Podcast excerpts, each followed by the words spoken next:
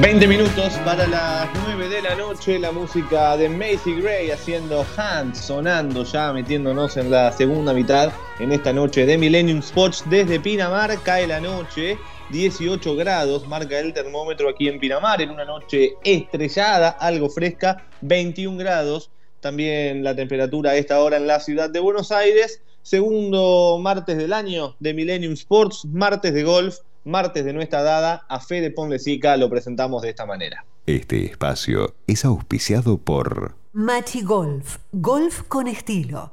Encontranos en machi.com.ar. Las praderas de Luján. Hace 40 años un lugar diferente. Todo lo que rodea al mundo del golf, conocelo en un abrir y cerrar de ojos. cerrar de ojos. No está dada. El lugar para los fanáticos del golf. Es nuestra pasión. Fede Ponlecica, querido, muy buenas noches. ¿Cómo te va? ¿Cómo andas, Augusto? ¿Bien? Todo muy bien. ¿Vos qué tal? Todo bien, no, no tan bien como, como la gente del PGA Tour, ¿no? Que empezó el año nada más y nada menos que en Hawái, en la isla Sí. chica de, de Maui. Joaquín Nieman, 31 verdes, Agus, en los cuatro días, 22 años, y buscando su segundo triunfo en el PGA Tour, hizo menos 9 el domingo para desde atrás ir a playoffs frente a Harry que no ganaba en el Tour hace 7 años.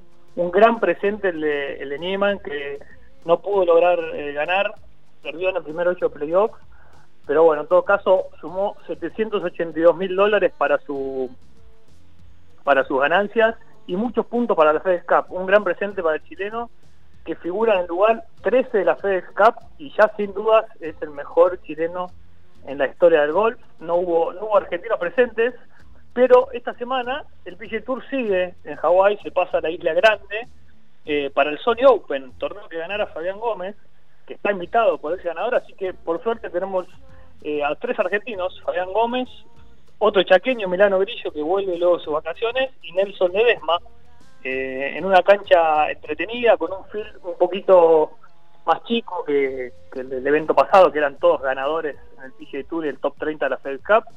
Habrá más, Nima, Sebastián Muñoz, Carlos Ortiz, que se suman a este segundo evento después de participar en el, en el Sentry.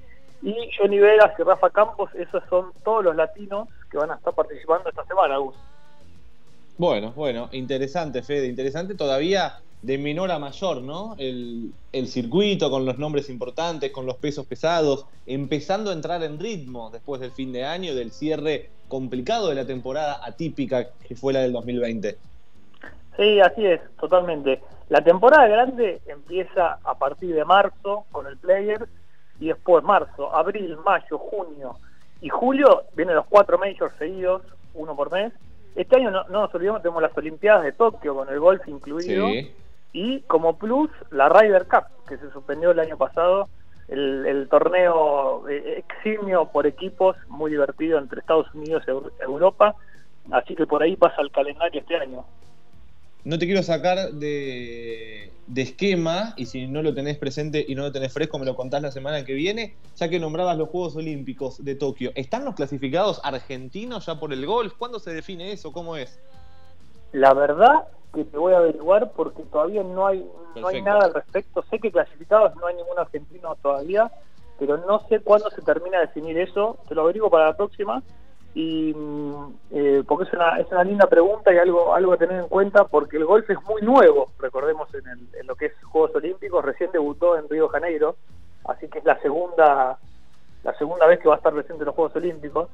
Y hoy hago Claro. con respecto al, al calendario que preguntabas y, y poniéndose a punto te- tema COVID, Augusta anunció que abrirá sus puertas, pero con público reducido, así que es una buena noticia para empezar a, a palpitar un año con un poquito más de público. Y por otro lado, las malas noticias por el lado de todo el, el tema de los incidentes que hubo con los fanáticos de Trump el 6 de enero Tremendo. en el. Capitolio. Tremendo. Eh, la PGA de América anunció que no hará el PGA Championship del año 2022 en Trump Bed- Bedminster. Recordemos que el presidente saliente tiene muchos campos de golf a lo largo de todo el mundo y bueno, dentro de esos estaba la PGA, se iba a jugar el PGA Championship 2022, así que por ahora eh, la PGA de América decidió que no y la RNA, que es la, la que lidera el tema en Gran Bretaña y que organiza el Open Championship, también dijo que hasta que el foco sigue siendo político en vez de golfístico, todas las sedes de Trump van a estar canceladas, que refiriéndose más que nada a Termery, que, Trump remodeló hace unos días, hace, una- hace unos años en Escocia, que un- es una cancha espectacular y una gran sede del Open, pero por ese lado pasan la- las noticias políticas de la mano del golf. Sí, sí, sí, señor, el golf sumándose de esta manera, como decías vos, con el PGA y con la RNA, a, bueno, a varios ya deportes en los Estados Unidos que le han hecho alguna especie de boicot a la gestión, a Donald Trump. No sé si es a la gestión o a Donald Trump como persona, me parece que es más a la persona y a todo lo que significa y a los, a los eh, valores polémicos que ha profesado el presidente saliente de los Estados Unidos. Sin ir más lejos, el básquet, la NBA con LeBron James como estandarte. Me acuerdo de Colin Kaepernick, el jugador de la NFL, del fútbol americano. Así que ahora se suma el golf a esta cruzada anti-Trump en el deporte de los Estados Unidos. Por ejemplo, el otro día leía que Los Ángeles Lakers han decidido retomar la decisión de visitar la Casa Blanca a saludar al presidente, algo que no había pasado en los últimos años de la gestión Trump y sí pasará cuando, bueno, cuando sea el turno de saludar a, Joe Biden. Así que interesante, Fede, esto que nos contabas con el golf. ¿Queda alguna más de la mano de nuestra edad esta semana? Nada más, esperemos que los argentinos anden bien, que bueno, son las primeras noticias que tendremos de los argentinos. Emiliano Grillo que cerró una, buena temporada, digamos, después de dos años bastante eh, irregulares en el PGA Tour. A ver si se le puede dar Emiliano, que estuvo cerca y todavía no le cuesta mucho el domingo. Como te digo, el golf latino con gran presente, Nieman eh, va, a ganar en cualquier momento, 22 años que va a ganar, y bueno, el golf colombiano también y, mexicano con siempre eh, Muñoz, Ortiz, Ángel, siempre ahí, ahí peleando, así que bueno, esperemos tener alguna alegría latina próximamente. Ojalá que sea así, Fede. Nos encontramos el martes que viene, te seguimos en las redes sociales, en Nuestra Dada, en Twitter, en Instagram, nuestradada.com en la web, te leemos en marketingregistrado.com, aquí en el micrositio de golf, con toda la información. Y el martes que viene, pasadas las ocho y media, nos volvemos a encontrar. ¿Te parece? Un abrazo para todos, Aus.